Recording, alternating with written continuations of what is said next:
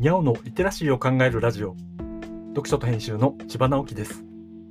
このチャンネルでは読書と IT 時代の読み書きそろばんを中心に様々な話をしています。今回のタイトルは機関車が引く列車と動力が分散した列車の話。というものです。日曜日は時刻表を読んでいます。時刻表を読んでいてそういえば今はほとんど見かけない列車があるなと思いました。JTB の時刻表の後ろの方には鉄道の利用方法が書いてあるページがあります。その中に列車の編成表があります。これを見るのが結構楽しいのです。2022年の6月号を見てみましょう。今は時刻表を読むのは鉄道ファンが多いということなのでしょう。なんと列車の種類として電車、機動車、客車という区分の他に使われている車両の系列番号が書かれているではないですか。では古い時刻表はどうだったのか見てみると1968年10月号は区分はなくて列車番号が書かれていました1982年11月号には区分と列車番号が書かれています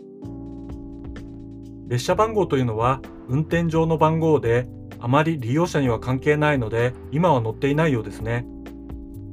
で、あまりなくなったなぁというのが何かというと客車という区分の列車です。客車ってお客さんが乗るんだからどれも客車だろう？って思うかもしれませんが時刻表を読むときにはそうではないのです。電車、機動車は難しく言うと動力分散方式というもので僕たちが乗る部分の下にモーターとかエンジンがついている列車のことを言います。で、客車というのは動力が集中している。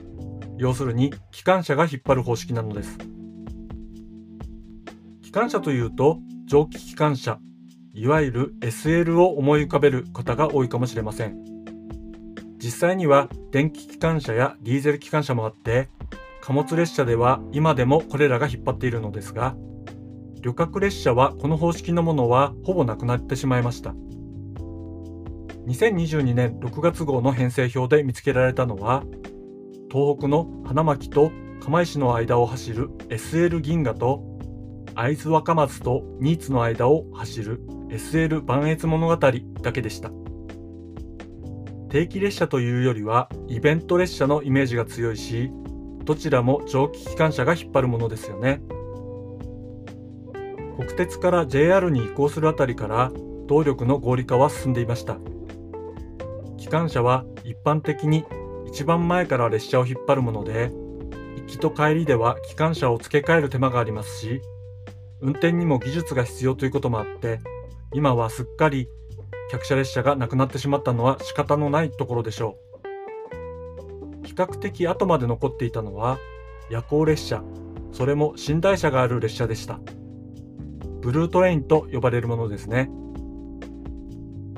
青函トンネルが開通した時、上野から札幌まで直通するブルートレインである北斗星がデビューしましたが、これは客車列車でした。これには理由があります。北海道は今でも函館から室蘭の間が電化されていません。なので全線電車というわけにはいかないのです。そして青函トンネルも60キロ近くの長大な海底トンネルであり、